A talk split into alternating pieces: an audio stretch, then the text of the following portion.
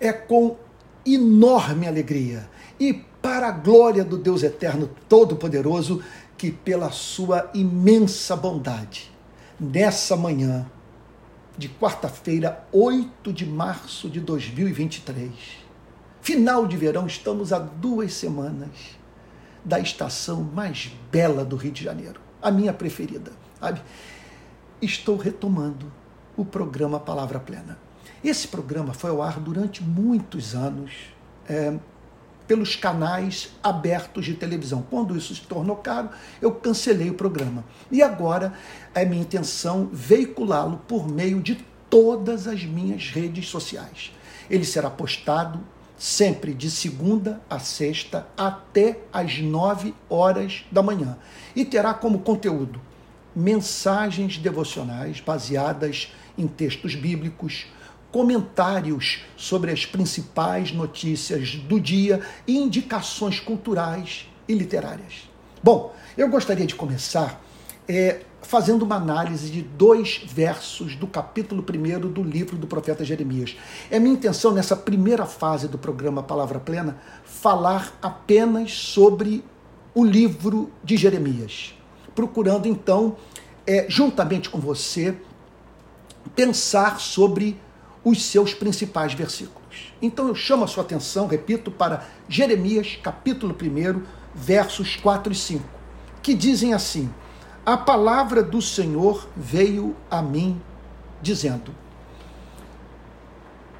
Não se tratou de uma verdade que Jeremias conheceu por meio de raciocínio lógico, de labor intelectual ele não está falando aqui do resultado de um processo meditativo.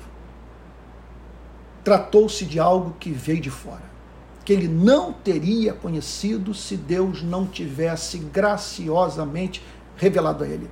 Então fica aqui uma doutrina que é importante que você conheça e guarde. O cristianismo ensina que há verdades que nós podemos conhecer sem o concurso da revelação. Nós não precisamos nascer de novo e conhecer Bíblia para conhecer determinadas verdades. Basta que usemos o cérebro. Mas há todo um conjunto de verdades que só podemos conhecer mediante revelação. Então, Jeremias conheceu algo que foi revelado por Deus a ele. Aliás, deixa eu voltar aqui para a teologia sistemática. Sobre revelação, nós podemos falar três coisas que, em primeiro lugar, nesse processo de obtenção do, do conhecimento da verdade revelada, em primeiro lugar, a, a, a revelação propriamente dita. O ato de Deus revelar a sua verdade a um alguém a quem ele escolheu como veículo da comunicação dessa verdade. Em segundo lugar, a obra de inspiração, que significa o registro, a comunicação inerrante do conteúdo da verdade revelada. E por fim, a obra de iluminação, que nos permite entender, ver beleza, experimentar como verdade transformadora no nosso coração o conteúdo revelado da verdade e que foi registrado mediante inspiração de modo infalível. Ok? Pois bem, Voltemos ao texto de Jeremias. A palavra do Senhor veio a mim. Deus tinha algo de muito especial a comunicar ao seu servo, ao seu servo profeta. E olha o que, que Deus lhe diz. Antes de formá-lo no ventre materno, eu já o conhecia, e antes de você nascer, eu o consagrei e constituí profeta às nações. Não se tratava de uma profecia que, a priori, Jeremias deveria declarar para o povo. Ele o fez, está aqui registrado.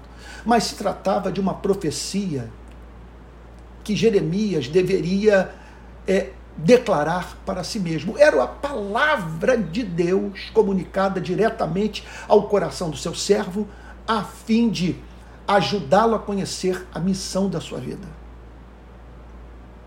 O seu chamado, a sua vocação, aquilo é, que deveria nortear todas as suas escolhas, a administração do seu tempo, o curso da sua existência. antes de formá-lo no ventre materno. É, uma das, é um dos testemunhos mais eloquentes da doutrina da eleição e da predestinação. Antes de formá-lo no ventre materno. Ou seja, não havia nada que Jeremias pudesse fazer a respeito. Ele não havia nascido ainda. Veja, antes dele ser, usando as palavras de Davi no Salmo 139, substância informe no ventre da sua mãe. O seu destino já havia sido traçado, não de modo cego arbitrário, mas de maneira pessoal, deliberada, sábia, justa, reta, santa, graciosa. Eu já o conhecia. Esse conhecimento não, não, não, não se trata da presciência de Deus não se trata da sua onisciência, do seu conhecimento perfeito de tudo aquilo que ocorreu, que ocorre e que ocorrerá. Nós estamos falando aqui de interesse pessoal. Nós estamos falando aqui de algo deliberado. Nós estamos falando aqui sobre amor eletivo, sobre predestinação, sobre a fixação dos afetos divinos na vida de um ser humano. Foi isso que aconteceu.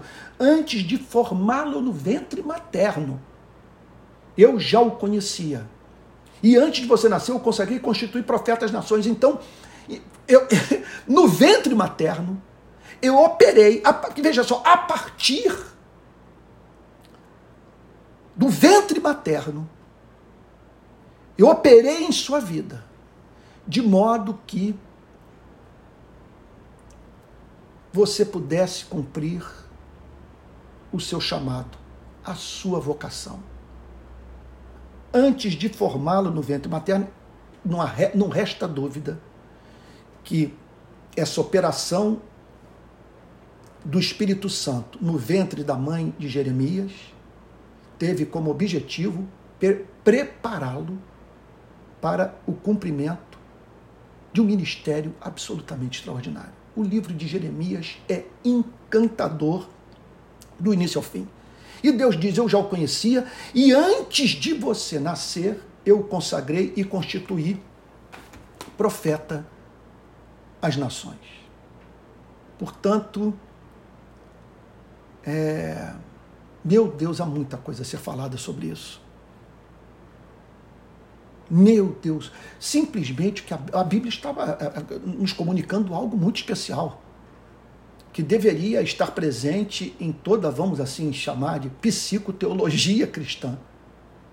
Ela está dizendo aqui que, que nós não podemos pensar nos seres humanos apenas em termos de genética, apenas em termos de inconsciente, ou de biologia, sabe? apenas em termos de, de cultura, ou de influência cultural, apenas em termos de etos nós temos que pensar nos seres humanos também em termos de eleição, de predestinação, de decreto, de operação secreta do Espírito Santo na vida do homem e da mulher, a fim de que estes cumpram a finalidade da sua existência, aquela finalidade específica que tem a ver com o seu chamado, com a sua vocação. E aí então Deus diz para Jeremias: Antes de você nascer, eu consagrei, eu santifiquei, eu separei para mim não haveria como ser diferente na sua vida, porque a minha operação haveria de envolver o respeito ao seu ego, à sua personalidade, à sua individualidade. Aquilo que eu decretei fazer por meio da sua vida seria objeto do seu desejo, do seu sonho. Algo ao que você se consagraria espontaneamente. De modo que fosse criado dentro de você um senso de inevitabilidade, de você não ver outra forma de viver. Sabe, se não essa. Um compromisso radical com a proclamação da palavra de Deus. Antes de você nascer, eu consagrei e constituí profetas às nações. Eu tenho algo a dizer às nações, não apenas a Israel eu tenho algo a dizer para dentro da igreja e para fora da igreja. E eu escolhi para ser a minha boca. Que privilégio. Eu diria para você que, diante da multiplicidade de assim, de, coisas que eu faço.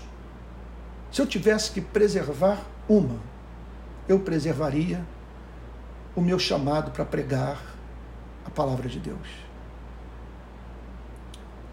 Saber que Deus tem algo a dizer aos seres humanos. Gente cansada e aflita, exausta como ovelha que não tem pastor. E que Ele me formou no ventre materno para ser veículo da sua mensagem para essa gente preciosa. Gente, não tem, não tem como ficar calado. Então pode ser que nessa manhã eu esteja me dirigindo a alguém que recebeu da parte de Deus esse chamado. Pense na possibilidade de Deus estar falando com você de maneira análoga. Em alguns casos, para o exercício é, é, é, é diário, natural, pessoal, sabe, é, desse ministério, mas em não poucos casos para uma dedicação exclusiva, prioritária a tarefa de expor o conteúdo da profecia que está contido nas escrituras do Antigo e do Novo Testamento. Agora o profeta tem algo de especial. O profeta ele consegue extrair do, do conjunto, do total da revelação, aquilo que é pertinente, aquilo que mais precisa ser ouvido num determinado contexto histórico. Então, gostaria que você pensasse na possibilidade de ter sido chamado para isso. Gostaria que você pensasse na possibilidade de as tentações que está sofrendo para largar esse ministério serem tentações. Não é que você está se redescobrindo. Não é que você está tomando um outro caminho mais condizente com a sua personalidade, não. Você está traindo sua vocação. E se você o fizer, se você abrir mão desse chamado, isso vai ser como fogo nos seus ossos, vai consumi-lo. Você será tomado do desejo de comunicar essa verdade. Isso pode levá-lo a adoecer. Não há como voltar atrás. Quem recebeu esse chamado, isso é coisa, isso é obra levada a cabo a partir do ventre materno. Eu não conseguiria fazer outra coisa. Ai de mim se não pregar o evangelho. Não é que apenas eu vou estar exposto à disciplina divina. Ai de mim se não pregar o evangelho, porque eu estarei traindo a minha natureza que eu nasci para isso. Que Deus o abençoe com essa palavra em nome de Jesus. Olha, eu gostaria de convidá-lo a estar comigo nessas manhãs, tá bom? É, que você não perca, de segunda a sexta, até às nove da manhã. Vamos ver se eu consigo encontrar um horário. Você sabe que eu tenho problema com horário, mas vamos ver se eu encontro um horário assim que eu possa sempre veicular o programa com, com regularidade. A minha meta é de segunda a sexta, tá bom? E, e tal. Bom, ah, eu também quero usar o programa para falar sobre aquilo que eu estou fazendo por aí e ajudá-lo a me ajudar lá na ponta, me sustentando com a sua solidariedade e também tendo acesso ao, que eu, ao material que eu estou produzindo.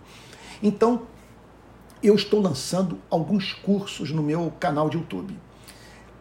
A começar pelo curso de teologia filosófica. Eu vou tratar da parte teórica da filosofia, da relação da teologia com a filosofia, vou tratar da teologia propriamente dita e da história da filosofia. Começarei em breve, semana que vem o curso começa, e em breve, depois de uma parte introdutória, entrarei na análise dos pré-socráticos e da filosofia socrática.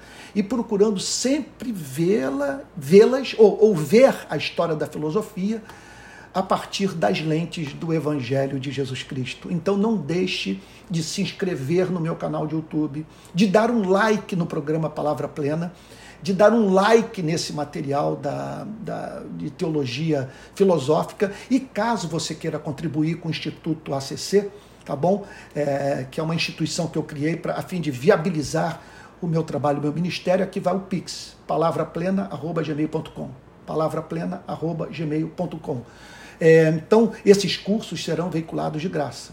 Tá? Então, eu não vou usar nenhuma plataforma de ensino pago, deixando ao seu critério contribuir ou não, se você não contribuir, mas tão somente assistir às aulas e acompanhar os programas, eu me darei por satisfeito. Tá bom? Que Deus o abençoe e guarde, que sobre você ele levante o seu rosto e lhe dê a paz. Até amanhã.